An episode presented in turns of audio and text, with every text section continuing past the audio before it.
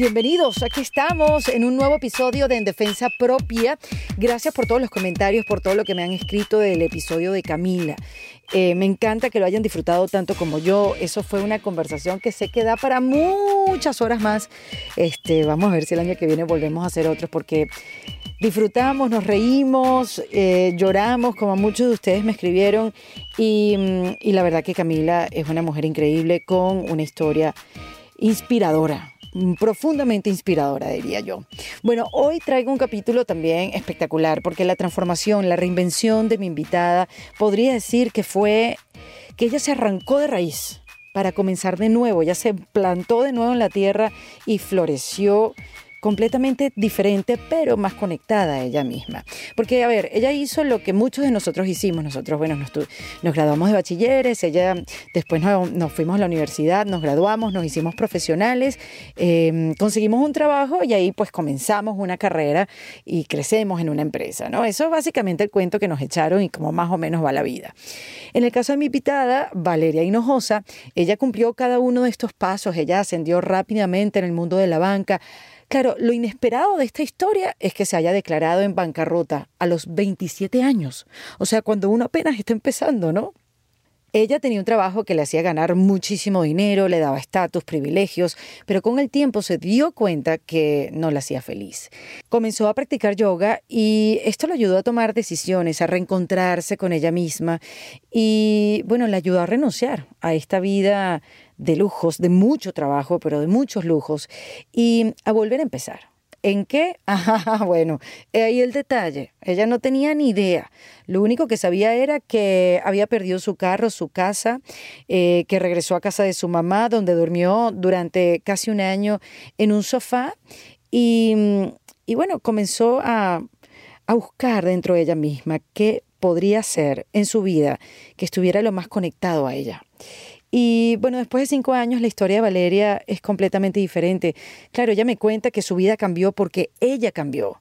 Ella decidió vivir una vida consciente y sostenible eh, y de eso me cuenta en esta conversación, de cómo logró eso, conectarse con ella misma y con la naturaleza. Y creó Water Through Skin Water Through Skin es una plataforma que se encarga de promover una vida consciente y ecológica y nos ayuda a nosotros a que se nos haga más fácil proteger a la tierra. Ella crea conciencia a través de toda la información que sube a su plataforma. Ella promueve la moda ética, todos los productos que se usan son libres de químicos. Además, promueve lo que es el amor propio y nos guía para que podamos ir haciendo pequeños cambios en nuestras vidas para ayudar al planeta. Más que una influencer, yo la llamo una inspiruencer. Valeria me dijo cosas hermosas sobre su transformación y lo dura que fue. Y mm, entre esas cosas que me dijo, eh, me contó que cuando uno se siente bien consigo mismo, todo fluye y uno puede empezar a brillar. Y mm, aquí me cuenta cómo ella pudo empezar a brillar en defensa propia. Recuerden suscribirse a mi newsletter en mi página web ericadelavega.com. Todas las semanas les envío un email con información de mis invitadas, con frases y tips que ellas me han dejado a lo largo de estas casi 40 conversaciones.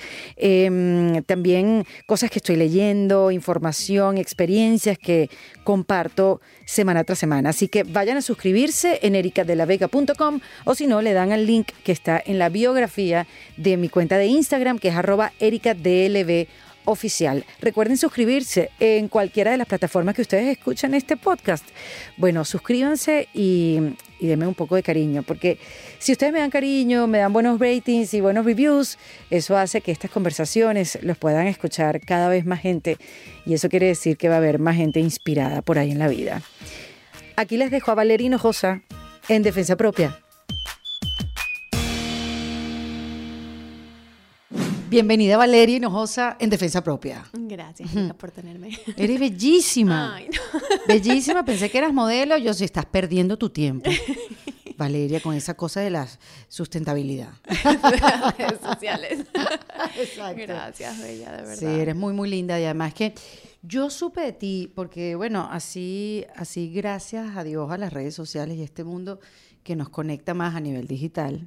Eh, te conocí porque a raíz de los incendios de, en el Amazonas, que parte agarraba Brasil, Paraguay y Bolivia, de donde eres tú, tú pusiste un video como explicando, informando lo que estaba pasando. Era cuando nadie sabía la magnitud del incendio. Y cuando yo vi ese video, yo dije, no, vale, esto no puede ser que esté pasando, me llamó la atención, me metí en tus redes, empecé a ver por qué tú hablabas de esa manera, más allá de que eras, que eres, por supuesto, que naciste en Bolivia. Este, y empecé a ver, pues, todo tu, tu contenido digital. Y dije, ¡ey, qué maravilla! De hecho, y, me, tuviste influencia en mí porque compré un cepillo de diente de madera. me encanta, me encanta. Así se empieza con los pasitos chiquititos. Exacto, pero bueno, quería contarles a quienes nos están escuchando, nos están viendo, cómo yo conozco del trabajo de Valeria. Cuando me hace cambiar mi cepillo de diente y empiezo a entender un poco lo que hace, llegué a mm, entender tu transformación y a enterarme de tu transformación a lo largo del tiempo y eso nos trajo acá, de sentarnos porque me parece que tu reinvención es especial y creo que eh, tu reinvención, a pesar de que lo decidiste ya hace muchos años, este cambio en tu vida sigue, o sea, continúa la reinvención, no es un proceso que se detiene. Bueno, primero que nada, bienvenida. Ya hablé todo el podcast, ok, chao, me voy. Ya estuvo toda la historia. Valeria pensando que ella va a hablar así todo el tiempo. no, pues, tu historia de por qué te dedicas a lo que te dedicas hoy es maravillosa. Y quería, no sé si las, obviamente lo has contado antes, pero yo creo que se merece que la cuentes muchas veces.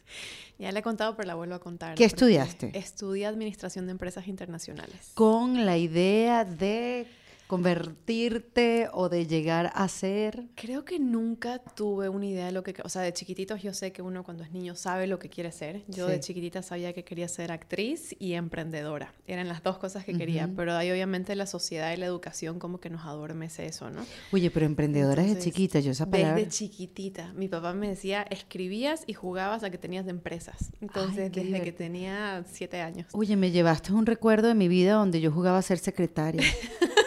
Qué triste. o sea, como atender el teléfono y tener una libreta y poner un nombre y un apellido bueno, pero puede ser que eras la, dueña de la empresa. No, pero ibas para... No, era la secretaria. Créeme, Valeria, era la secretaria. no, pero qué horrible, me condicionaron mi papá y mi mamá, qué más malos fueron. No, pero sí era un poco, ¿no? Pero, pero sí es así, siento que como que la sociedad nos adormece y eso fue lo que me pasó. Entonces, en vez de querer ser escritora o actriz, me metí al mundo de los negocios. Eh, me gradué de Administración eh, de Empresas Internacionales y... ¿En Estados Unidos o en, Miami? En, Miami, en Estados Unidos. Inmediatamente, mientras seguía en la universidad, me dieron un, internship en un banco. Entonces, así fue como empezó mi carrera en la banca privada de por sí trabajé muy duro, entonces ellos vieron eso y, al mismo tiempo estudiaba, entonces creo que eso tomó como, les di un poquito más fuerte, hicieron cuenta que tenía ganas de estar en ese mundo, en esa carera. Y ¿En qué parte de la banca privada específicamente? Eh, todo lo que es Private Wealth Management, que es manejar los portafolios de familias muy ricas. Wow. Entonces, eso era lo que hacía mientras seguía en la universidad. Mi último semestre fue duro, pero bueno, valió la pena porque me gradué y automáticamente me dieron una posición. Y lo que pasa en el mundo financiero es que los, los salarios que nos dan son tan grandes que normalmente uno no quiere salirse de esa industria.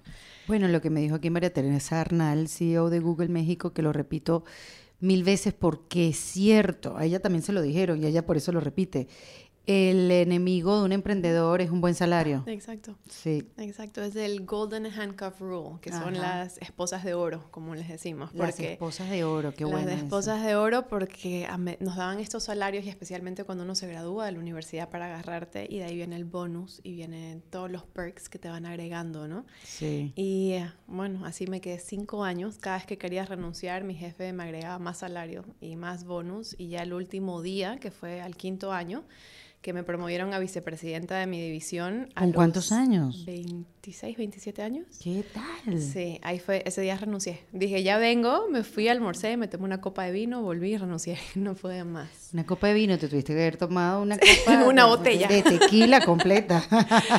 pero, pero nada, eso fue lo que pasó y sabía que tenía que renunciar a ese momento porque si lo aceptaba eran 5 o 10 años más de ¿Y por qué cada vez que tú te acercabas a renunciar? O sea, ¿cuál era la razón para renunciar? ¿No era feliz? ¿No te sentías bien? No, era algo que iba alineado con mis pasiones. O sea, desde desde muy pequeña me encanta todo lo que es la naturaleza, hablar, proteger, volvernos humanos más conscientes y sentía que en el mundo de financiero eso se iba alejando de mi esencia, me iba empujando a volverme algo, alguien llena de ego, llena de codicia, estaba viviendo ese, ese mundo, esa carrera. Y ganando dinero, joven, además, sin haberte casado, sin tener hijos, imagínate. Y lo más triste es gastándolo en cosas, o sea, ni siquiera lo gastaba en viajes, lo gastaba en carteras, en zapatos, en pretender ser lo que estaba viviendo en el mundo de la, de la finanza, ¿no? Y, eh, y, eso fue lo que me llevó a perderme un poco. Y obviamente cuando uno se pierde, te viene la depresión, te viene todo lo que viene con alejarse de, de, tu core, de tu esencia, de tu centro. Y fue por eso que empecé Water Through Skin, mi plataforma. Necesitaba como una manera de desahogarme, de conectar con otras personas que estén pasando por lo mismo. Pero ya, espérate, Valeria, porque yo leí que, te escuché decir o lo leí, que, que cuando renunciaste, pasaste por un proceso ah, súper duro. Y ese es el lugar donde quiero llegar, porque eh, emprender y, no saber qué hacer también es válido. Sí, totalmente. O sea, porque puedes tener muchas ganas, pero no sabes hacia dónde. Y creo que muchas personas estamos así o hemos estado así en algún punto. Y más allá de los éxitos, también hay que hablar de esos procesos duros, de las decisiones que tomaste, sobre todo de preguntarte, ¿habré hecho bien? Exacto. Porque entiendo que renunciaste y, y como que te quisiste deslastrar de todo lo material. Cuéntame cómo fue eso. Primero te, declaraste en bancarrota. Sí, fue una transformación muy dura que también es algo que me encanta hablarlo porque la gente a veces nos ve a los de influencers o a las personas que lograron seguir, a crear una carrera de sus pasiones, que la vida nos dio todo. Y para mí no fue así. O sea, yo necesitaba tropezarme, caerme, empezar a quitarme esas capas para como que conectar conmigo mismo y saber qué era lo que quería en la vida, ¿no? Entonces renuncié a la banca, tenía una caja de ahorros totalmente vergonzosa para una banquera, porque lo gastaba muchísimo en esa época. Y eh, mis, mis, ahorros me, creo que me aguantaron como cinco o seis meses y obviamente al sexto mes cuando me di cuenta que mi estilo de vida de yogi, mi salario de yogi no podía pagar las cuentas que tenía como banquera. Claro, porque tú como banquera también eras profesora de yoga, decidiste no, dar eh, clases. cuando yo renuncié dos veces a la banca. La primera me tomé como un sabático de tres meses, tomé un curso de yoga, me volví profesora de yoga y de ahí me volvieron a contactar del banco y me ofrecieron una posición que era el doble de lo que era la anterior, entonces volví. Y claro, entonces esa era dicotomía, ¿no? Exacto. Eh, eh, convertirte en instructora de yoga y entender esa conexión, universo, cuerpo, mente. Exacto. Y hacer todo lo contrario por el otro lado. Y de ahí cuando regresé al, al, mundo financiero estuve un año y en ese año me di cuenta y dije, no puedo, no puedo, no puedo más. Mm. Renuncié, pasaron seis meses, viví de mis ahorros por seis meses y ya el sexto mes me di cuenta que no podía seguir pagando el estilo de vida de una banquera como yogi o como alguien consciente en ese momento, tratando de crear una plataforma, ¿no? que era mi blog. Entonces ahí fue cuando tuve que hacer bancarrota a los 27 años. Sí, Qué barbaridad. Sí, bancarrota a los 27 años, perdí todo, perdí mi casa, perdí mi auto, em, terminé durmiendo en el sofá de mi mamá por o casi ocho meses, ocho meses que dormí en el sofá de mi mamá. Ya que nombras a tu mamá, ¿qué decía tu mamá? ¿Qué decía tu ah, familia con esta decisión? Creo que ese es el dolor un poco más duro porque no lo entendían. O sea, muchas, muchas personas como mi papá, mi hermano, que son más espirituales, mi papá es emprendedor también, entendían mis decisiones. Se asustaban, pero las entendían. Pero personas que son más del 9 a 5, como mi mamá y mi hermana, no entendían qué era lo que estaba pasando en mi vida. Sobre todo en un país que es mucho más de 9 a 5. Exacto. ¿No? Que Exacto. Y especialmente como latinos, porque como latinos nos, nos crían para, para el estatus, la casa, del auto, o sea, todo, esta pensar dentro de la caja en una manera, sobre todo como boliviana. Entonces, cuando mi mamá y mi, familia vio que me estaba saliendo esa caja y renuncié el día que me prometían la vida entera en salario prácticamente, se asustaron, entraron claro, en pánico. no se asustaron, es que me imagino amenazas y demás. Mira Valeria, Valentina. ¿Cuál es tu segundo nombre? María Valeria, pero el María, no lo uso. tú te vas de ese banco y tú no me llames más. Sí, fue literal que fue así. Eh, no creían en lo que estaba haciendo. Yo les contaba en mi plataforma que empezó como un hobby. Cuando renuncié dije, bueno, Water Through Skin va a ser mi carrera. Me voy a dedicar a escribir sobre eh, ecología, cómo volvernos mejores humanos, la conciencia, yoga, veganismo, meditación. Y yo me acuerdo que mi familia me miraba y decía, la perdimos. O sea, se le salieron cinco tornillos, se volvió loca. Claro. ¿Qué va a hacer ahora? Y ya cuando llegué a tocarle la puerta a mi mamá, después yo me salí de la casa de mi mamá en la universidad. O sea, no, ajá, antes de graduarme, justo cuando me gradué, me salí a mi propio departamento. Entonces, volver con maletas, meter toda mi vida en una bodega y volver con una maleta fue como, ya, no puedo caer más bajo de lo que estoy cayendo ahorita. Es súper duro. Sí. Y, y Aunque bueno. yo siempre pienso que se, se puede estar peor. Siempre. De cualquier situación, por no muy buena que parezca, siempre me trato de meter en esa Sí. cabeza como que, no, pero tranquila, Erika, tú puedes estar peor. Entonces eso me hace ver como que, primero, quedarme quieta y no seguir tomando decisiones que no sabes para dónde vamos. Este, y otra como que, bueno, viendo de manera pesimista me da un poquito de optimismo, no sé si me explico. Es que, es que es así, y yo creo que a veces la vida nos tiene que hacer pasar por esas cosas, porque si yo no pasaba por esos momentos, quizás seguiría siendo la persona que era antes, alguien llena de ego, lleno de codicia, eh, muy ¿Qué superficial. ¿Qué- si me puedes hablar como que de la, de la antigua Valeria. Bueno, uno, eh, tomaba mucho, tomaba muchísimo, salía mucho, eh, me encantaba la fiesta, el- los happy hours, siempre para el estrés que tenía, mi Claro, manera de sacar ese estrés era saliendo. Ahora mi manera es yoga, meditación, me voy a un retiro, me voy a Bali, cualquier cosa, pero tratar de alejarme un poco de, de- de tomar en exceso. Claro. Em, sí, porque no es que dejaste de tomar. Sí, no, no, no, yo tomo vino, sobre todo vino Claro, orgánico y pero- pero biodinámico, me encanta. Le pero... aplicas tu palabra que yo creo que es la, la principal en toda tu plataforma y todo lo que haces, le aplicas conciencia. Conciencia, exacto. Es saber dónde está nuestro límite, que en ese momento yo no lo sabía, encontrar un balance sano, ¿no? Y yo soy escorpio, siempre me voy a extremos en toda la vida. Entonces en ese momento encontré toda mi oscuridad.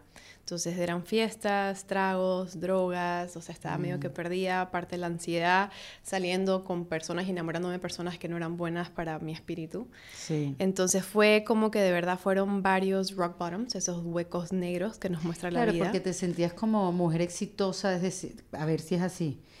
Tomabas decisiones como no las correctas a un lado, pero, pero te sabías exitosa, Exacto. ¿No? Como que eso te da como un balance, así como que, bueno, soy un desastre tomando las decisiones aquí, pero no importa porque me va bien. Exacto. Y además también yo creo que ya el cuarto quinto año era un una pelea interna para mí porque no entendía por qué me iba tan bien en un trabajo que no me gustaba. Entonces yo decía, ¿por qué soy buena con los números? ¿Por qué soy buena haciendo esto? Pero no es algo que me apasiona, porque estoy yendo al trabajo. O sea, me empezaba a arrastrar a la- en la mañana para ir al trabajo. Entonces todo eso como que nos pega, nos pega muy duro y nos sigue alejando cada vez más del centro. Y, y cuando uno no sabe cómo manejar eso, se va al trago, se va a las drogas, se va a la Claro, porque depresión. al final yo Sí. siento que no, no- lo que no tenemos son herramientas para manejar esos momentos. Exacto. Y al no tener herramientas, obviamente, es mejor este, anestesiarse Exacto. con lo que sea, con trabajo, con, con drogas, con alcohol, con lo que sea, y decir, no quiero sentir, ni bueno ni malo. Que eso, que eso tampoco no nos damos cuenta. Que estamos anestesiando lo que creemos que es malo, pero también estamos anestesiando lo bueno de nosotros. Y es muy difícil porque también siento que hoy en día a la gente no le gusta hablar de estos temas. Entonces, si uno se siente vacío o está pasando por momentos difíciles o por depresión, no se los cuenta a su familia, se los calla. Sí. Y eso era lo que me pasaba a mí. O sea, yo sentía que si iba y le decía a mi mamá, mamá, me están pasando estos pensamientos por la mente, o la iba a asustar, o no iba a saber cómo manejarlo, o me iban a dar píldoras en un psiquiatra. Seguramente. Entonces, esas eran las cosas que yo evitaba y al mismo tiempo, como no tenía con quién hablarlo, no sabía cómo salir de ese lugar y de ese, de ese momento en mi vida, ¿no? Entonces siento que el universo, Dios, la vida, lo que uno quiera llamarlo, me, me demostró y me dijo, vas a empezar a tropezarte mucho. Y eso fue lo que hice, empecé a tropezar y a tropezar y a tropezar, hasta que llegues a un punto que sola vas a encontrar tus respuestas. Y sola me di cuenta que no quería seguir viviendo de esa manera, que no estaba feliz ni conmigo misma, que no me sentía cómoda en mi piel, que no me sentía cómoda en mi, en mi ambiente y tuve que recrearme totalmente hasta poder encontrar esa felicidad genuina. Sí. Pero tuvo que haber sido dificilísimo. Fue. Porque un cambio de raíz, porque fíjate que hay otros que tenemos la oportunidad de ir cambiando poco a poco, Sí. ir implementando cosas en nuestra vida e ir arreglándolas. Y con dos pasitos para atrás, tres hacia Mm. adelante. Pero por eso es que me impresiona tu historia, porque fue una reinvención de raíz. Es como Sí. si arrancaras un árbol completamente de la tierra y, plant- y plantarlo en otro lado. Sí. Y a esperar a ver si le va bien. ¿No? Fue como que un salto al estrellato. Y, y- y literal. me imagino que cuando te fuiste a casa de tu mamá, para, para evitar todo esto que te estaba haciendo daño no salías tampoco. No salía mucho, em, lastimosamente en ese momento, ahora me llevo increíble con mi mamá porque las dos hemos sanado y cambiado mucho, pero en ese momento no nos llevamos bien. Entonces era hasta peor porque era la recalca diaria de estás desempleada, o sea, te has perdido, quién eres, qué estás haciendo tu vida, y ya con el tiempo pudimos sanar eso y nos llevamos de increíble. Mi mamá también cambió mucho, tuvo que sanar mucho ella, porque yo creo que las heridas del pasado, si uno no las sana, así es como uno cría a los hijos, así es como lo va llevando hacia el futuro, ¿no? Ahora, te voy a hacer una pregunta como mamá. O sea, ¿a ti como hija eso te ayudó? De que tu mamá fuera así en ese momento de tu sí. vida. Personas no lo entienden y piensan que ella fue muy dura, pero si hay algo que yo le agradezco a mi mamá es que el hecho que ella fue tan dura conmigo me empujó a querer salirme de mi situación. O sea, mm, quizás si ella me hubiera dado desayuno en la mañana y abracitos y como que vas a estar todo bien, seguiría en su sofá. seguiría comodísima en su sofá. Tu sofá cama. Entonces, ahora lo veo así. En ese momento yo decía, ¿qué le pasa a esta, o sea, vieja, loca? No entiendo por qué me trata así. Pero te hago esa pregunta porque ahora me parece importante. Sí. Porque si yo soy mamá de un niño de 10 años y a veces siento que tengo que ser la persona que no quiero ser con él. Y tengo que ser eh, estricta, fastidiosa, coartarle su tiempo, su paz y su creatividad porque él necesita hacer ciertas cosas para cumplir, no conmigo, sino con, con la vida, con su estudio y tal. Y me siento a veces súper mal, porque digo, ay, esta no soy yo, primero que nada pero creo que tengo que hacerlo, creo, y no porque necesito ver en él resultados 10 años más adelante. y si no soy como soy ahora, ojo, esto es un experimento, lo que yo estoy haciendo.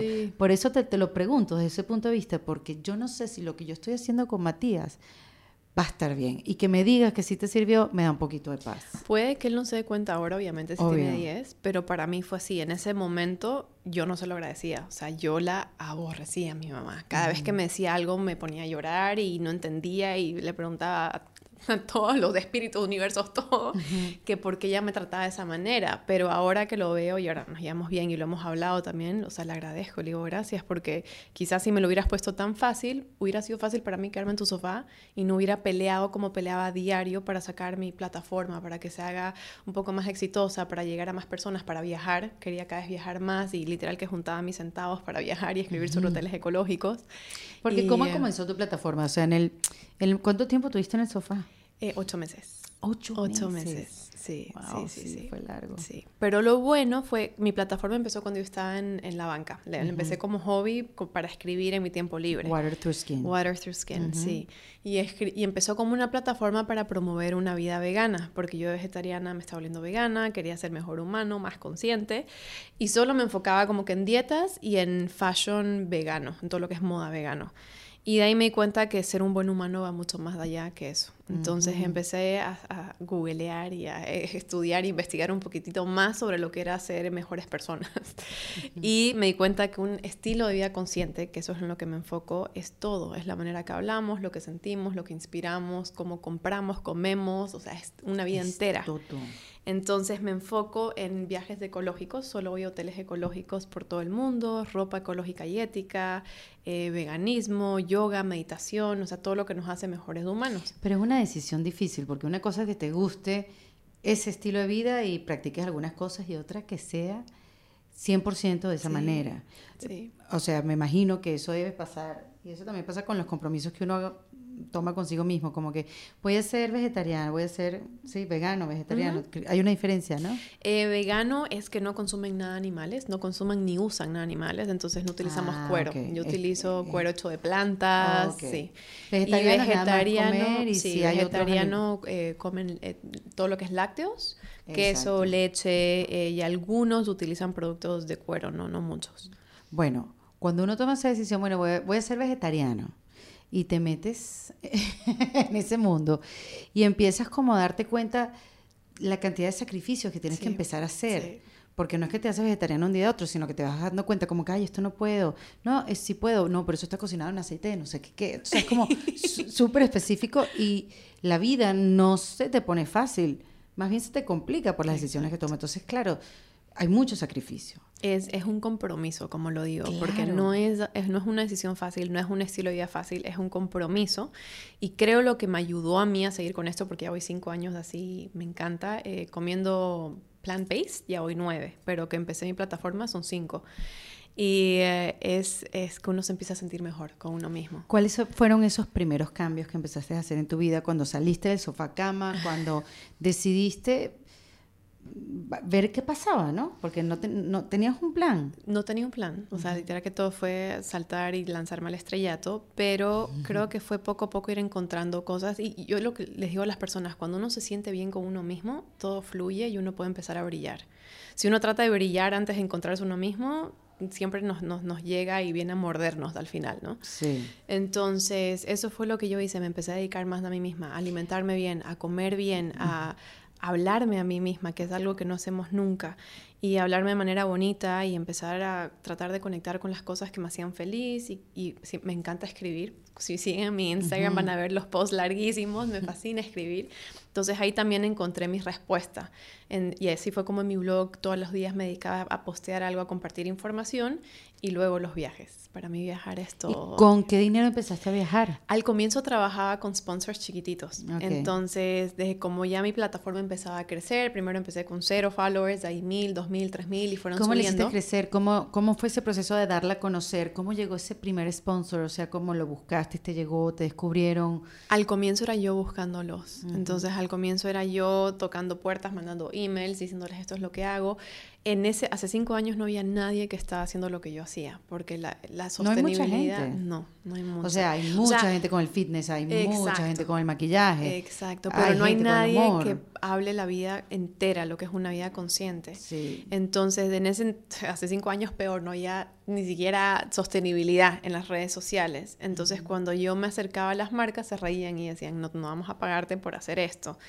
y, eh, y, bueno, yo hacía colaboraciones gratis. Al comienzo les decía, bueno, dame un producto y yo quiero hablar sobre eso. Y, y, le metía mucho amor a lo que hacía. Y no solo decía, miren mis zapatos, sino les contaba la historia entera. Estos zapatos son de comercio justo, son hechos de cuero de planta. Puede ser bonito un zapatos eh, sustentable. Sí, todo lo que tengo puesto es sostenible. Ah, sostenible es la cosa. ¿Cuál es la diferencia entre sustentable pueden utilizar las dos, o sea, la que más se usa es sostenible, em, pero también hay muchos otros términos que uno tiene que saber, sobre todo en la moda, que es lo que es de comercio justo, que uno sabe que a las personas que hacen los productos les están pagando un buen salario. No los están explotando. Exacto. Que el algodón es bien. Ah, orgánico, que no tiene pesticidas. Em, los zapatos que tengo ahorita son hechos de cuero de plantas, que son. Pero parecen unos Adidas comerciales. Parecen Adidas normales, pero la diferencia es que todos los materiales son em, sostenibles o biodegradables eh, también usan algodón orgánico, no usan químicos que lastiman el medio ambiente. Entonces son muchas cosas así que uno poco a poco va entendiendo, porque ponte, el error más grande que cometemos como veganos es comprar cuero vegano que es plástico. Entonces eso fue lo que yo tuve que aprender. Qué risa, yo ayer tenía puesto un jumpsuit y me dijeron que era de cuero vegano. Y yo, bueno, ahora parece que hay que decir que es vegano el cuero que uno tiene puesto. Se lo dije con orgullo a la gente, yo no, yo no tengo problema en usar otro cuero. Bueno, no sé si la vaquita de verdad sufrió o no, digo, pero pero me sentía súper orgullosa, pero ahora no. Eso es algo que, yo también tuve que aprender, por eso aprendemos cosas a diario. Cuando yo empecé esto no sabía, y de ahí empecé a hacer también mi research sobre lo que significaba cuero vegano y te das cuenta que viene el petróleo, que es plástico y que no es biodegradable. Entonces la gente se compra zapatos de cuero veganos que son mil veces más baratos que los de cuero y los bota a los tres meses y eso se queda en este planeta por muchos años. Entonces también fue entender eso y empezar a buscar marcas de ropa de moda que sean de cuero de piña, cuero de manzana, de banana, estos son de plantas. Qué locura. Entonces uno va hasta también todo lo que es el caucho que viene del árbol, entonces empezar a buscar cosas que son biodegradables. ¿Cuál fue el primer viaje que hiciste eh, con tu plataforma? Sí. Ya no sé si tenías un patrocinante o no, pero el primero que hiciste. El primero que hice fue a Costa Rica y Guatemala, fueron los dos primeros que fueron en el mismo, un mes, ah, entre un mes, sí, fueron un mes de diferencia. Y fue también a un hotel ecológico y holístico, porque yo creo en todo lo que es la medicina natural y medicina holística y terapias holísticas. Y fue espectacular. Me fui un fin de semana em, y cuando volví dije, esto el mundo financiero no es para mí, porque fui cuando yo seguía en la banca. O sea, me tomé un fin de semana y ya estaba con mi plataforma, eh, me invita, el hotel me invitó, a mi joven a escribir sobre nosotros, fui y dije, ya, esto es vida, esto es lo que quiero hacer, me quiero enfocar en esto, sentía tanta paz estando, porque lo lindo de los hoteles ecológicos es que están fuera de la civilización. Entonces es estar rodeado de naturaleza. No hay wifi. Hay wifi. tenía, tenía un susto. Depende, depende de qué hotel, ¿no? Porque yo de todo. Yo los que también están en el Amazonas y me quedó uno en el Amazonas que era una casa en el árbol. Esos no tienen wifi, obviamente. Claro, claro. Entonces, depende qué es lo que uno busca, pero, pero sentir esa conexión con la naturaleza, esa paz que no sentí hace tanto tiempo, fue lo que me empujó también a dejar ese mundo. Sí, porque es eso, no solamente afecta tu manera de viajar, Mira a Greta, la, la niñita, está viajando en barco. Sí, sí, sí, en sailboats. Eh, ya va, pero hasta qué extremo, ¿no? De hecho, viajaba en barco para ir a una reunión de la ONU que se canceló. Sí, yo sé si lo vi. pero es, es lo que yo digo, o sea, obviamente uno siempre, cuando yo viajo mucho y ese es uno de los impactos más negativos que tiene mi estilo de vida porque los aviones emiten cantidades de CO2. Pero lo que yo siempre hablo es cómo compensar esos, esos tickets y esos vuelos. Y lo he hablado muchísimo en mis plataformas que utilizo, climatecare.org, que es una calculadora que pones tu vuelo, ponte ahora me voy a Bali, entonces Miami Doha, Doha Bali, de Pasar, y ahí te dice cuánto tienes que donar y a, la organización de ellos que trabajan con muchísimos proyectos ah, que protegen, sí, protegen a la naturaleza, mm. plantan árboles, protegen orangutanes. Entonces, esa es mi manera de saber que por cada vuelo que me subo estoy plantando árboles o estoy apoyando a un non-profit de una organización sin fines de lucros de orangutanes. Sí. Y cosas así que sabes que al menos estás haciendo algo bueno. Claro, porque entonces afecta toda tu vida entera, porque si es así, entonces no vas a poder viajar, vas a viajar en barco. El tiempo no es sustentable ni sostenible, el tiempo se va y también hay que sacar el provecho. Em, y es eso, afecta no solamente tu vestir, afecta tu manera de viajar, afecta las cremas que utilizas, el shampoo que usas, todos los productos. Y esto que acabas de decir, que cuando te enfermas utilizas remedios naturales, ahí a veces no has pensado, o sea, no has tenido momentos extremos en decir hasta dónde puedo yo sostener la vida sostenible. Hasta ahora, gracias a Dios, yo creo que la medicina más grande es nuestra dieta.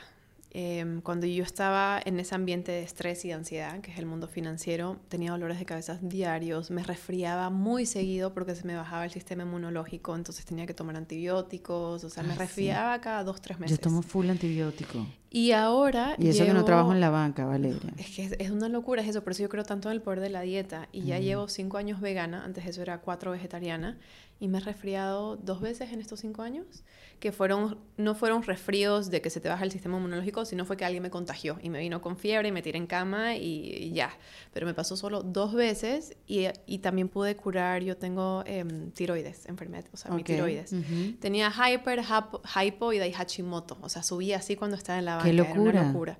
Y tomo, tomaba píldoras desde los siete años y dejé de tomar todo hace ya cinco, cuatro años. ¿En serio? Y, estoy totalmente por un, por un, Fue healer, como un médico. Toda en la vida que soy extremista, me levanté una mañana y dije basta, ah. porque tenía pesadillas, no podía dormir, tenía insomnio y tenía artritis a los 27 años. Entonces decía, ¿qué es lo que me está causando esto? Y era la píldora. Googleé los em, long side effects, los de ¿cómo se dice en español? Sí, los efectos, a, largo efectos a largo plazo. Exacto, los efectos a largo plazo de la píldora y me di cuenta que era eso, era insomnia, era artritis, dolor de huesos y una mañana me levanté y dije, bueno, voy a empezar a buscar la alternativa natural para esta píldora y era hemp oil, CBD, em, una alimentación mucho más sana y empecé a hacer todo eso y tomar todos los que son los superfoods, los superalimentos. Sí. Moringa, camu camu, maca, le ponía todo a mis, a mis eh, batidos en la mañana y ya llevo cuatro años regular. Voy al, médico todos los años a que me saquen análisis de sangre y hasta la doctora me dice, no puedo creer esto, o sea, es una locura. O sea, que tú puedes, tú podrías pues compartir aún mucho más de lo que ya tienes en tu plataforma. Sí, bueno, no entro al tema de salud porque sé que es un tema muy delicado y de bueno, pero para mantener el sistema inmunológico. Sí, exacto. Eso lo comparto muchísimo porque también tomo vitaminas que son 100% naturales y veganas, adaptógenos, entonces todo eso es lo que me ayuda a mantener. ¿Hay alguna decisión que te ha dado como un shock, como que cómo voy a manejar esto para continuar siendo eh, consciente? Algo que tuviste que dejar de usar o algo que tuviste que incorporar a tu vida que fue momento difícil? Yo creo que es sobre todo porque no solo soy influencer, sino emprendedora. Entonces también saqué dos de empresas. Y para mí creo que lo más duro fue entender que uno también puede sentir rabia.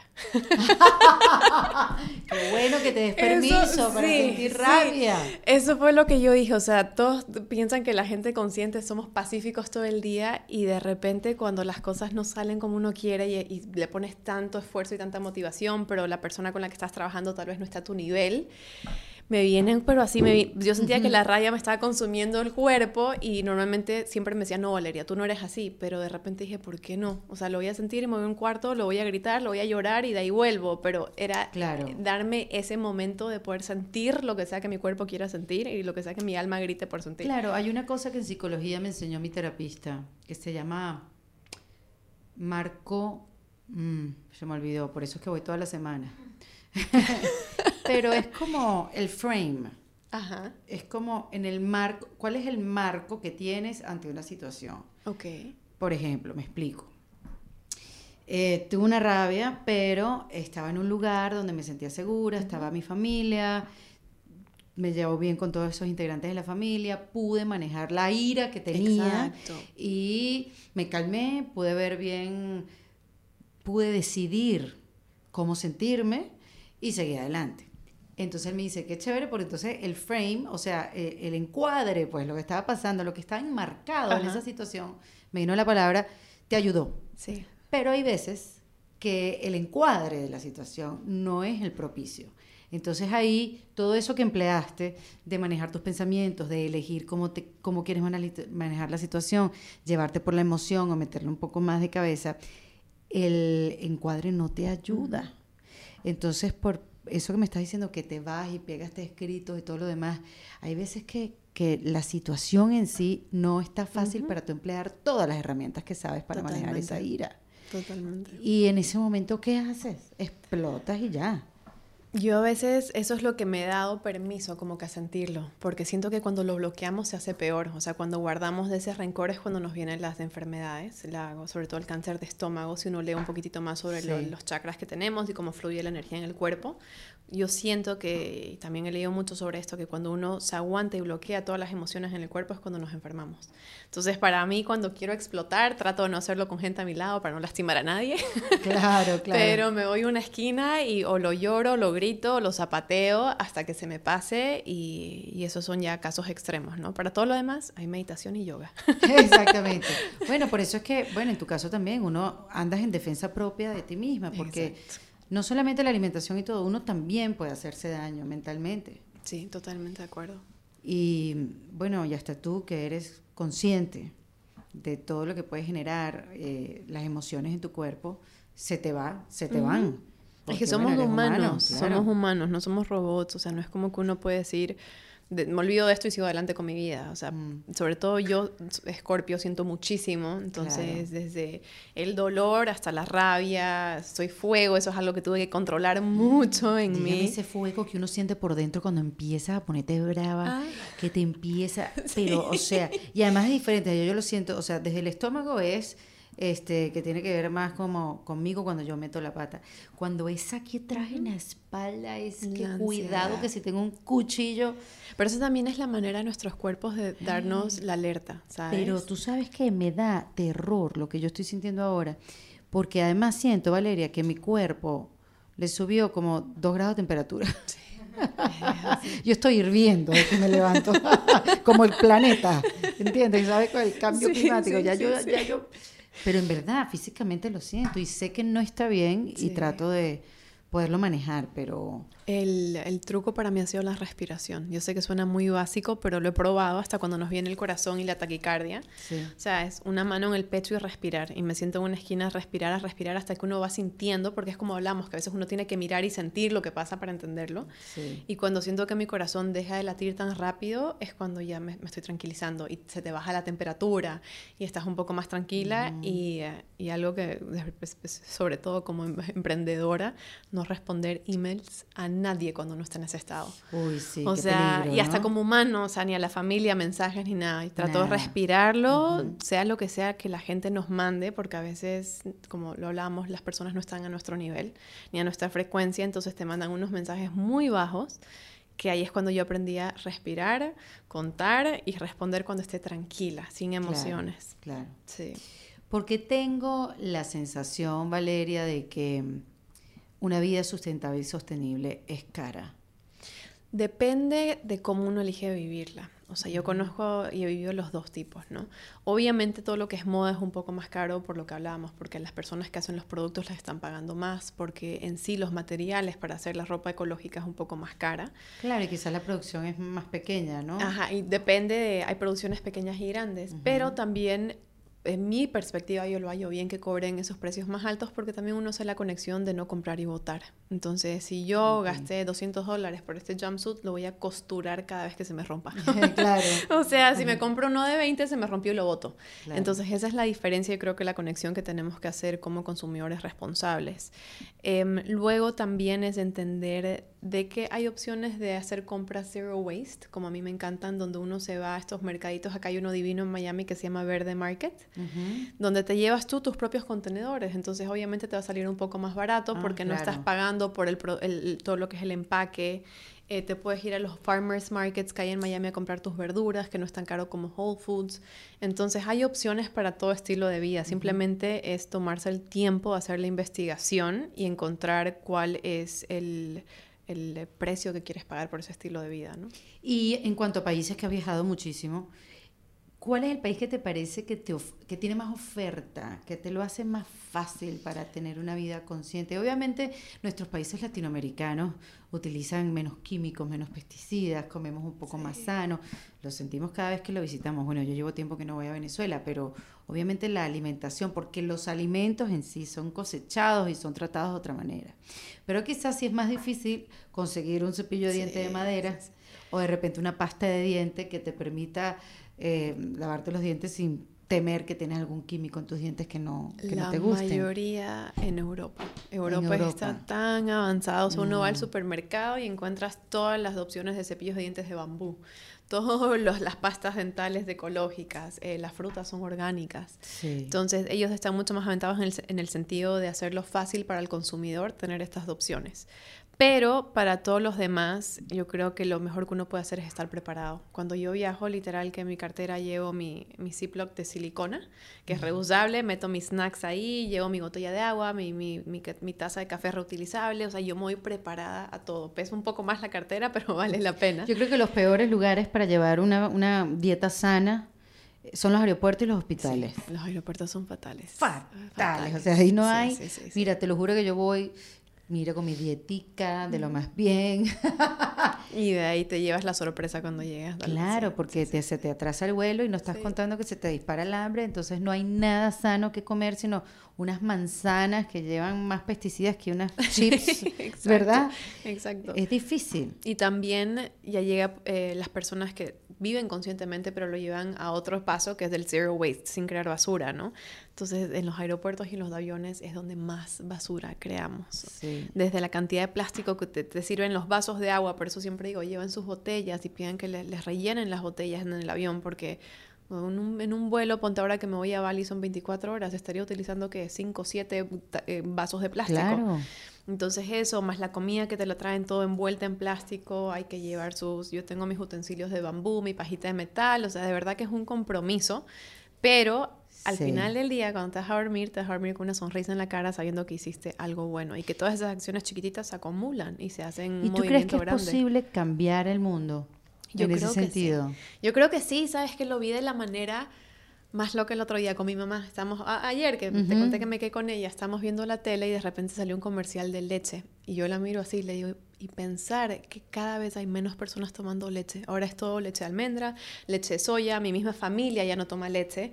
Entonces ves cómo empieza Los todo que se burlaban con- de ti. Sí, Los que te regañaban. Exacto. Ahí está. Exacto, uno va inspirando por, por ser el ejemplo, ¿no? Claro. Em, pero es así, entonces todo empieza con una demanda, que eso es lo que tenemos que entender nosotros como consumidores, que cada dólar que, o boliviano peso que estamos gastando eh, crea una señal a estas marcas y las marcas deciden si producir más de ese producto o cambiarse a productos ecológicos. Y eso es lo que estamos viendo hoy en día, que marcas gigantes están cambiando todas sus líneas de productos para volverse un poco más ecológicos, porque hay una demanda en, el- en la industria de... de- Claro, porque de el público lo está pidiendo. Exacto. Sí. Entonces, yo sí creo que el futuro de todo lo que es eh, la sostenibilidad es grande. Lo veo, lo vivo a diario y de verdad que me hace muy feliz. Y empezó con una persona y esa persona lo volvió contagioso y así automáticamente, como cuando alguien te ve con tu botella de agua reutilizable, te están mirando y dicen, bueno, si ella puede, yo también puedo. Y al día siguiente lo llevan. Bueno, Y lo del se cepillo de dientes les parecerá a ustedes, amigos míos que me están escuchando, una tontería.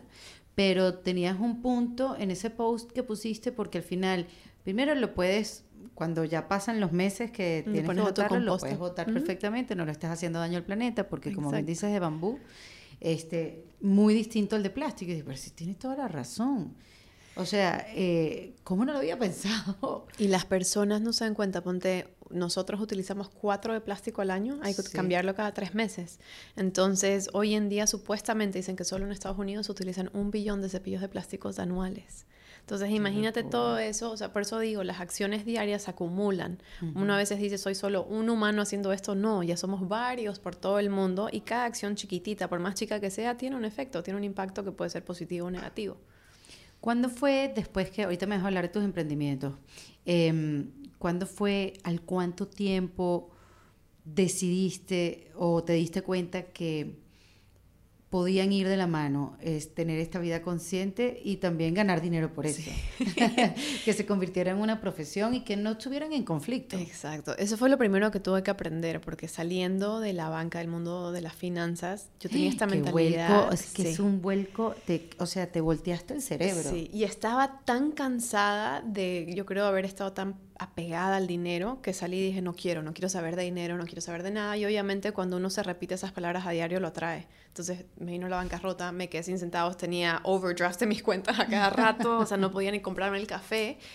Y fue, em, bueno, parte de la medicina natural. Yo tengo mi healer acá, que es como mi segunda mamá, la que ¿Qué me... es el healer? Healer es una persona, bueno, depende de cuáles, ¿no? Pero la mía me hace Reiki. Reiki es el movimiento de energía en tu cuerpo. Entonces te echan en una cama y te van moviendo las manos sin tocarte el cuerpo y te desbloquean los chakras, los chakras que tenemos. Y yo me aparte, hacía yo creo mucho en el Reiki. Yo, yo una vez me hice Reiki, que hasta me adelgazaba. es que es de verdad. prometo que me lo Es hacía que es para de verdad, adelgazar. porque te- la energía bloqueada en el cuerpo nos enferma, no deja que fluya Que nada. fluya nada. Exacto. Mira. Entonces, ella, aparte de hacerme Reiki, se volvió como mi psicóloga. Cada vez que iba y hablaba, y bueno, la sesión de una hora terminaba siendo sesión de tres horas. Ella vive aquí en Miami, es alguien increíble. Eh, es con la que hago mi retiro ahora en Bali. La- la vi en tus stories hace sí, poco. Sí, sí, Moni, mística violeta, es divina. Pero bueno, con ella eh, empecé a hablar sobre estos temas y ella automáticamente me vio y me dijo, ¿por qué le tienes miedo al dinero? Y le conté mi historia y le dije, mira, estoy aterrada de volverme a ser la persona que era antes. Y me lo puso clarísimo. Me dijo, Valeria, la abundancia, todo depende de cómo utilices la abundancia. La abundancia es buena, utilízala de manera buena. Entonces yo empecé a repetirme eso. Dijo que la abundancia es buena, todo depende de cómo utilice lo que yo gano. Puedo ayudar a otras personas, puedo ayudar a mi familia. Claro. Entonces al verlo de esa manera, automáticamente empecé a traer abundancia de, de salud, de dinero, de amor, toda mi vida. O sea, fue de verdad que empezó a fluir muy bonito. En vez de ponerle un paro y decirle, no, esto es malo, esto es malo. Claro. Entonces... Sí, creando eh, conceptos, mm, conceptos malos y errados también. Exacto. Y fue así como me empezaron a fluir muchísimos patrocinadores, empecé a hacer una carrera de esto. Y además que el mundo, vamos tan, en, eh, vamos tan mal, vamos tan en bajada, Sí. que eso, de alguna manera, no sé si me entiendes lo que quiero decir, eh, ha acompañado el éxito de tu contenido. Sí. porque eh, estamos necesitados de, de saber, de tener información, qué podemos hacer para hacer que tener pues un mejor impacto nuestra presencia en el mundo. Exacto. Este Después me presentas a tu healer, que me encantaría. No, pero tú sabes que antes eso no, no se hablaba mucho, como que, ay, qué healer, qué piedras, qué cosas. Uno lo hablaba así como medio como brujería. Mira, te voy a dar el contacto de una amiga que se hizo. Pero ahora lo siento que es mucho más, así como está mucho más abierto a hablar de la depresión de los, y de los momentos oscuros de tu vida y tal, no sé qué, también está uno más abierto a curarse con piedras, A, hacer un viaje y retirarse, Como, como lo haces tú. Esto, este viaje a Bali, ¿por qué yo no me estoy yendo? Esa es la primera pregunta. yo me voy un mes, pero el retiro es de siete días el retiro que hacemos. ¿Y esto es primera vez que lo haces? No, lo hago todos los años. Ah, ya es cuarto año que lo hago en Bali. ¿Y de qué trata? ¿Abres como eh, para que la es como una introducción, ahora van 17 personas, es una introducción a lo que es una vida sostenible y espiritual y consciente. Entonces mm. tenemos desde yoga y meditación en las mañanas hasta comida vegana y orgánica que viene todo. El hotel es espectacular, es un hotel ecológico que tiene una cascada que le da energía al hotel y la cascada está abajo de las vilas de cada persona. Entonces en las mañanas tienes la decisión de ducharte o irte a duchar en la cascada, que es divino. Y eh, el agua que estás tomando también viene de, un natural spring, entonces el agua está viva y lo ves en tu piel a los tres días, en tu pelo todo brilla, no estás tomando agua muerta embotellada, ¿no? Sí. Entonces es, todo eso. Y, aparte vienen mis healers, te estoy llevando dos para mostrarles y darles una introducción a las personas a la importancia de la espiritualidad, de conectar con uno mismo. Eh, también damos rituales balineses, que es todo lo que muestra la cultura de Bali, que es demasiado hermosa, que a mí me encanta, es algo con lo que conecto muchísimo. Entonces es prácticamente siete días de sumergirte en la naturaleza, comer comida que viene de las huertas del hotel, que es todo orgánico y ecológico y sano, y al mismo tiempo descubrirte a ti misma, o sea, te olvidas del ruido del mundo. Sí, por la conexión a la naturaleza también, que es como conectar con uno mismo. Ya yo sé por qué no me voy, porque me quedaría ya, no volvería. sí, de verdad que sí. Sí, qué miedo. Eh, ¿Cómo haces con tus parejas, si has tenido varias? Porque si ya es complicado vivir en pareja, en un, una vida normal, con plástico, con plástico en este alrededor, con topperware de plástico, cepillos de dientes de plástico. ¿Cómo, ¿Cómo es esa convivencia contigo y con toda tu manera de... Ha sido muy complicado, no solo por... Eh, no tanto de mi lado, porque yo no juzgo a las personas, o sea, soy la única vegana en mi familia. Qué bueno. Sí, no juzgo para nada. Porque eso de ser bien de... Hay gente que es así, como que el que deja de fumar, que se pone más fastidioso que lo que antes nadie reclamaba no, para nada. del humo del cigarro. O sea, yo soy la única vegana en mi familia, veo a mi familia comiendo carne y algo que me prometí desde que hice este cambio es no juzgar ni apuntar dedos porque dije los voy a espantar. O sea, lo peor que podemos hacer como personas conscientes, sostenibles o veganos es decirles eres mal humano. O sea, de nada nos sirve eso. Entonces yo dije, si los voy a inspirar, va a ser por ser el ejemplo, que ellos me vean y que sea contagioso esta energía que tengo, el movimiento que estoy creando, mi estilo de vida. Pero con las parejas em, ha sido un poco complicado porque viajo mucho yo viajo, cada mes viajo uno o dos veces. Entonces, de Miami. Como parte de tu trabajo sí, como, parte de mi trabajo. Eh, porque cada, cada mes voy a diferentes hoteles ecológicos y... Para darlos a conocer. Exacto. Y me encanta y se volvió ya mm, parte de mi vida. Entonces, subirme y bajarme aviones es muy fácil.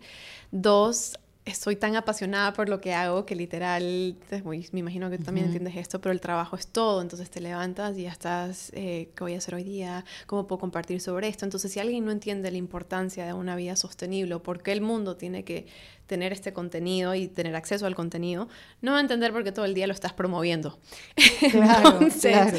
esos han sido una de las cosas que me han afectado mucho con parejas. Eh, no tanto la, bueno, también la dieta, porque cuando si no es vegano o vegetariano no entiende que cuando vamos a un restaurante tienen que haber opciones veganas para mí. Em, yo he ido a, mm, almorzar con amigas vegetarianas, no voy a decir los nombres, Valentina Carmona. y otro también, no voy a decir el nombre, Carol Pérez. Y es insostenible te voy a decir. Es complicadito. Porque todo eso es vegetariano. hay unos cuerpos que necesitan proteína. Mis genes necesitan proteína. Yo sé qué manera de buscarla. Este, que no sea en, en, la, en el animal. Pero, o sea, qué egoísmo. O sea, yo a veces me siento tan excluida cuando estoy con vegetarianos, como que no. O sea, que hay, un, hay, otro tipo de gente, incluyanme en su menú. Porque además eso, vamos a restaurantes donde todo se comparte No, no, no, qué mal plan. Yo les di, cuando lleguen a 40 años y se dejen de este vegetarianismo, vamos a hablar. Yo he tenido, gracias a Dios, de, eh, parejas de los dos tipos. O sea, que te dicen como que sí, vamos, quiero probar la comida vegana y lo disfrutan sin hacer caras o cualquier cosa. Están, están presentes y eh, se toman el esfuerzo de probar cosas nuevas hasta las parejas que dicen como que no, no te acompaño, no quiero saber de un vegetal, no quiero, y ahí empieza la pelea, ¿no? Como que al menos que me den una ensalada, o sea, por favor. Pero esas son las cosas que, las peleas que he tenido porque se me ha sido tan difícil. Claro, el día Pero más que nada ha sido los viajes. O sea, yo paso muy poco tiempo en Miami. Por más de que viva acá, pasaré cinco meses del año. Entonces, no todo el mundo entiende ese estilo de vida, a no ser que sea alguien que está acostumbrado a viajar así. Claro. Y también a no ser que sea, que lo, lo que vemos con todos los influencers, el novio es el fotógrafo. Entonces, eh, sí. pues esa es mi pregunta, ¿quién te toma las fotos y quién te acompaña en todas tus aventuras? Normalmente hay muchos viajes que los hago sola, yo aprendí a sacarme fotos sola porque me encanta viajar sola, me encantan esos momentos de paz, pero... ¿No te da miedo? Sabes que no, no viajara cuando tomo las decisiones, no, pero sí he pasado momentos como cuando me fui al Amazonas sola, que dormí en, ese, en esa casa sobre el árbol, sola, sin luz, porque a las ocho y media era, era energía solar, te cortaban la luz. Sí. Entonces, en esos momentos sí me di cuenta y dije, Valeria, acabas de llevarlo a otro extremo. O sea, ya lo llevaste a otro extremo, felicidades. pero, pero no, y también hay viajes donde llevo a mi familia o amigos o amigas y les digo como que vénganse, van a ser mis fotógrafos. Claro. los invito, solo sáquenme fotos y la pasamos muy bonito. Claro.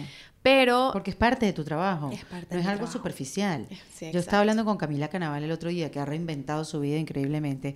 Y Camila posa como si fuera una modelo. Yo conozco a Camila hace 20 años y nunca la había visto y posa y mira para un lado y mira para el otro y pone la pierna y quiebra la cadera. Yo, pero es parte de su reinvención. Pero al final lo que me dice ella es un trabajo. Es un trabajo. O sea, yo vendo mi producto, yo vendo mis carteras y me tengo que parar bonito y tengo que, ¿sabes?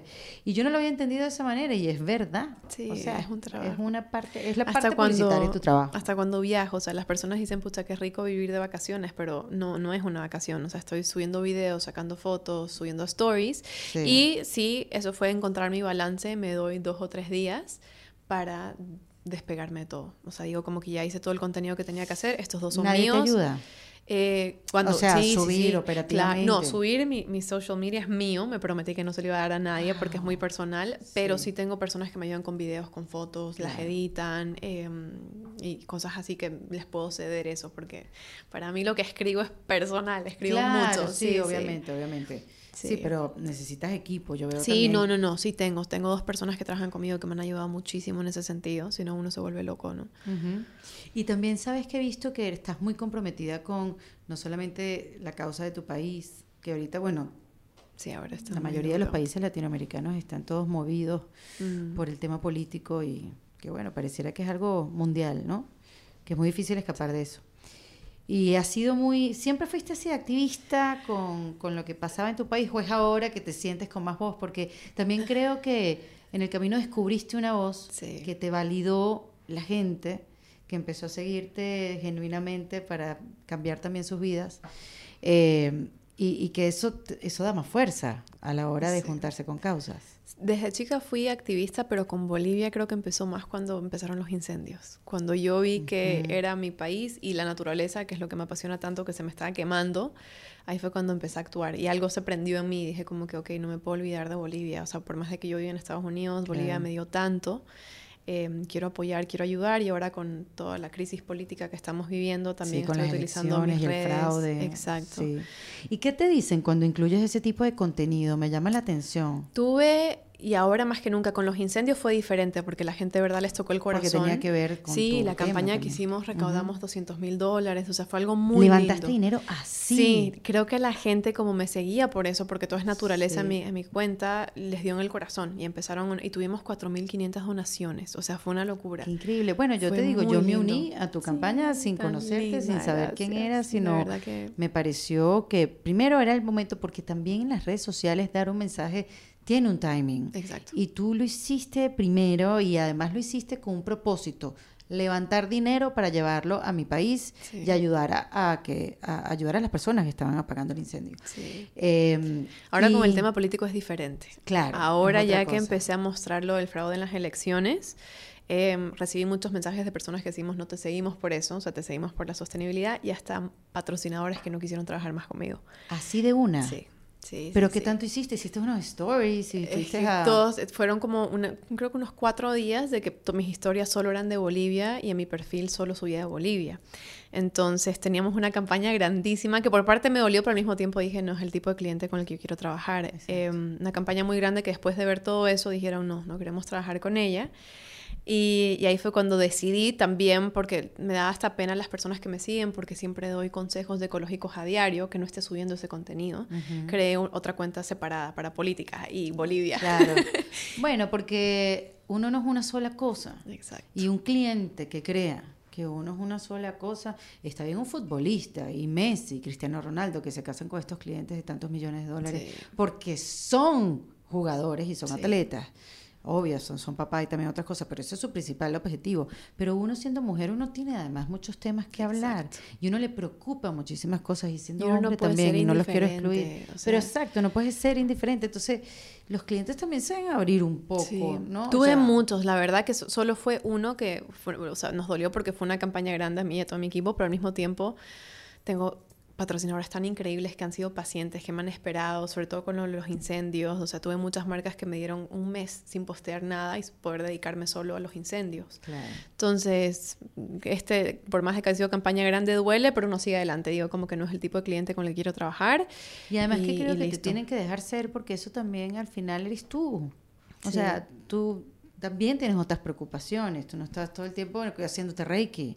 No, o sea, en este planeta Tierra Que, que, hay que sobrevivirlo. Sí. ¿No? Claro, de la mejor manera posible y de las decisiones que uno tome. Totalmente. Para los que nos están escuchando, que se entusiasman y de repente dicen, ¿qué puedo? Es verdad, yo puedo hacer algo por este planeta.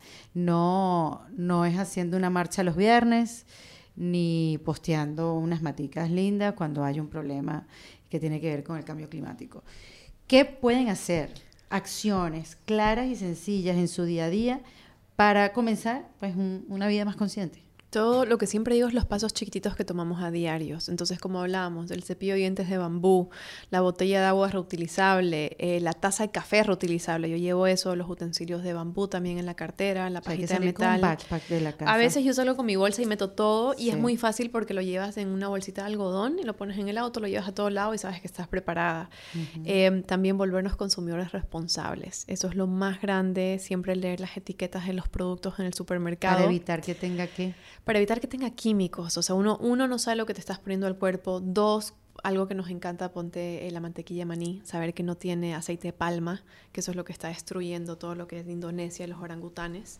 Entonces, cosas así chiquititas que normalmente no prestamos atención, uno puede empezar con una cosa diferente cada día y de ahí esa acción se vuelve un hábito, el hábito se vuelve un ritual y ya te nace. Cada día es no me puedo olvidar mi bolsa, no me puedo olvidar esto y se vuelve una costumbre como y todo. Y en cuanto a productos de belleza, por ejemplo, cremas o el shampoo, ¿qué, deberemos, qué deberíamos leer etiquetas ahí más que nada porque el otro día estuve leyendo que las mujeres nos ponemos tantos químicos a la cara, sobre todo con todas las cremas que utilizamos a diario. Entonces para mí fue eso, empezar a buscar marcas que sean veganas, sin químicos, sin tóxicos, que no testen en animales, que utilicen ingredientes que sean 100% naturales y que vengan de sustainably sourced sources, o sea, que todo sea ecológico.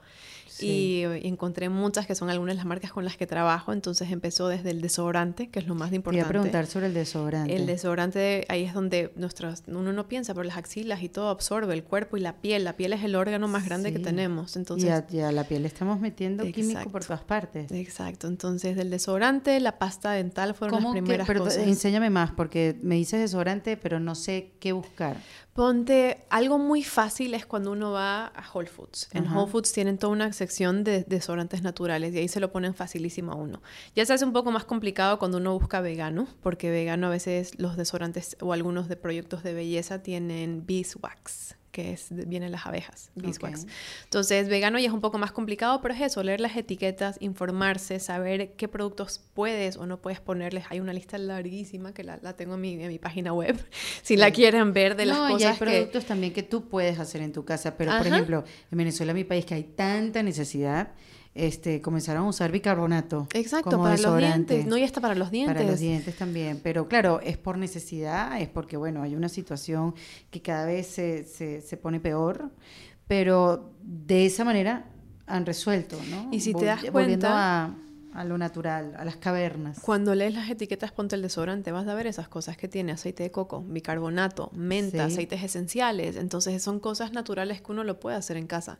Para las personas que no van y lo consiguen en Whole Foods o en algún mercado ecológico natural, y para las personas que pueden hacer en la casa, hay tantas recetas en internet de cómo hacer la pasta dental, de cómo hacer el desodorante, de cómo hacer el shampoo. Entonces, opciones hay muchísimas. Sí, yo no estoy, yo no, yo no creo que llegue a ese punto. o sea, no, porque se, se empieza de poquitito, de a lo que le exacto, de a poquito. Yo creo que es la única manera, porque si no, uno se abruma y ya, y ya abandonas antes de empezar. Y es entender que no hay perfección en esto. O sea, que uno, yo sé que uno a veces tiene miedo de volverse ecológico porque no lo va a hacer bien. O sea, uno tiene que empezar en algún momento. Y el, hay una campaña muy linda en Instagram que siempre las recomiendo, eh, Ambientalista Imperfecto es del hashtag. Entonces ahí todos los influencers y todas las personas están posteando cómo hacer composta en casa sin saber cómo hacerla, eh, empezar con acciones chiquititas a diario. Sí, yo sí he notado que la gente que tiene una vida consciente a veces reaccionan súper mal con la gente que no la tiene son como más agresivos que una persona que está lleno de plástico por dentro. Es que por eso te digo que es el... ¿Cómo llevas tú eso? El camino interno. O sea, tienes que estar muy tienes en que estar acompañado. Tienes que estar muy en paz contigo misma, saber de es que... Una, es contradictorio. Sí. O sea, yo entiendo que hay personas, y tengo amigos que se lo toman tan en serio que son agresivos con las otras personas. Yo no soy así. A mí no me nace, o sea, yo sí creo que somos de espejos, lo que decimos es de espejos de, interior, de nuestro interior y muestran lo que tenemos de adentro. Entonces, si quiero inspirar a alguien a que cambie, no lo voy a lograr forzándolo y no lo voy a lograr insultándolo. Lo voy a lograr mostrándoselo de una manera bonita, divertida, sexy, de lo que es la vida consciente, que es lo que hago en mi plataforma. O sea, los, los voy a hacer lo más cool posible para que la gente le nazca volverse ecológico. Claro, muy bien, muy bien, Valeria, excelente. Ya dije, dijiste sexy, yo también quiero ser sexy consciente. Dame tres tips para poderte reinventar. Tú que lo hiciste, como, como ya lo hablamos, desde la raíz. Yo creo que el primero es no esperar a que se te abra una puerta. Todos queremos esperar a que las estrellas se alineen, a que se prenda la luz, a que el universo me mande una señal. No pasa de esa manera. O sea, para mí fue tomar el riesgo y empezar a pelear por volverse esa, esa, persona que uno sabe que puede volverse y de ahí el universo te empieza a abrir las puertas y dice, ok, ella está trabajando, aquí te viene un poco, aquí te voy a empezar. Exacto. Entonces es encontrar al universo a medio camino, eso sería la primera. Eh, la segunda, creer mucho en ti misma porque las personas quizás no crean en lo que dices ni en lo que haces, pero si uno tiene fe, que lo estás haciendo por la buena razón. Y sobre todo si quieres cambiar, porque eso también yo lo he conversado aquí, cuando, cuando llegas y decides cambiar en lo que sea, la resistencia te lo pone la gente que está más cercana a ti y ahí es donde la familia tienes que creer, o, si de repente no crees tanto en ti, por lo menos tener el objetivo claro. A ti te pasó con tu familia, que es la gente que estaba más cercana, que te decían, ¿qué estás haciendo? Es, difícil. Fue duro, pero es como digo, uno logras tener piel de metal y corazón de chocolate, siempre. piel de metal y corazón de chocolate, que no te llega al corazón, pero uno se vuelve fuerte y dura. Sí. Y la tercera yo creo que es aprender a sentirse cómoda en nuestra propia piel. Para mí eso fue lo más importante. Para lo que sea que uno quiere lograr en la vida, si uno se siente cómoda y está feliz con uno mismo, esa, esa luz irradia y atrae cosas bonitas, contagia a otras personas. Sí, claro, el proceso para llegar ahí no es bonito. No, no es bonito. Pero es una decisión. Y vale la pena. Totalmente. Sí, qué chévere, Valeria. Pueden conseguir a Valeria en arroba water through skin eh, y también así, igualito es tu página web. Sí, waterthroughskin.com. Es medio complicado waterthroughskin, pero Valeria Hinojosa sale todo. Eh, sí, sí, porque es THRU. Es, es THRU, es abreviado. Waterthroughskin, sí. No, pero la, la consiguen. Tiene una información increíble y la verdad que es una, es una plataforma eso, con mucha información y eso, como dice, divertida y te dan ganas hasta de comprarte tu cepillo de Gracias, Valeria. Gracias a ti, qué lindo. Valeria Hinojosa en Defensa Propia. Esto fue en Defensa Propia, grabado en los espacios de WeWork, producido por Valentina Carmona y editado por Andrés Morantes, con música original de Para Rayos Estudios. Recuerden suscribirse y recomendar el podcast. Yo soy Erika de la Vega y nos escuchamos en un nuevo episodio. Hasta luego. ¿Estás listo para convertir tus mejores ideas en un negocio en línea exitoso? Te presentamos Shopify. Tal vez no lo sabías, pero nuestro podcast More Than Mamis es un negocio y lo empezamos por supuesto para desahogarnos y hablar sobre la maternidad, no para convertirnos en expertas de ventas y del e-commerce. Así que sí, necesitábamos ayuda para vender nuestro merch y poner en marcha nuestra tienda. ¿Y cómo suena con Shopify? Llegó otra venta. Shopify es la plataforma de comercio que está revolucionando millones de negocios en todo el mundo. Ya seas un emprendedor desde tu casa o desde donde sea, Shopify es la única herramienta que necesitas para iniciar, administrar y hacer crecer tu negocio sin dificultades. Con Shopify puedo gestionar pedidos, envíos y pagos desde cualquier lugar, brindándote toda la información y estadísticas de tus ventas al detalle. Regístrate para un periodo de prueba con tan solo un dólar al mes en shopify.com barra sonoro, todo en minúsculas. Ve a shopify.com barra sonoro para llevar tu negocio al siguiente nivel. Shopify.com barra sonoro. ¿Estás listo para convertir tus mejores ideas en un negocio en línea exitoso? Te presentamos Shopify. Tal vez no lo sabías, pero nuestro podcast More Than Mamis es un negocio y lo empezamos por supuesto para desahogarnos y hablar sobre la maternidad, no para convertirnos en expertas de ventas y del e-commerce. Así que sí, necesitábamos ayuda para vender nuestro merch y poner en marcha nuestra tienda. ¿Y cómo suena con Shopify? Llegó otra venta. Shopify es la plataforma de comercio que está revolucionando millones de negocios en todo el mundo. Ya seas un emprendedor desde tu casa o desde donde sea, Shopify es la única herramienta que necesitas para iniciar, administrar y hacer crecer tu negocio sin dificultades. Con Shopify puedo gestionar pedidos, envíos y pagos desde cualquier lugar, brindándote toda la información y estadísticas de tus ventas al detalle. Regístrate para un periodo de prueba con tan solo un dólar al mes en shopify.com barra sonoro, todo en minúsculas. Ve a shopify.com barra sonoro para llevar tu negocio al siguiente nivel. Shopify.com barra sonoro. It's lunchtime at Tim Hortons, and we're serving up a special deal just for you. Our new $5.99 lunch deal includes your choice of any lunch sandwich and a side of crunchy kettle chips. Because what's lunch without a little crunch? And the sandwich choice is all yours, like a ham and Swiss, Chipotle chicken wrap, BLT, and more, made to order just the way you like it. Tim Hortons new lunch deal. Simple, delicious, and just $5.99. Now that's a good deal. Only at your neighborhood Tim's. U.S. only. Price and participation vary. Terms apply.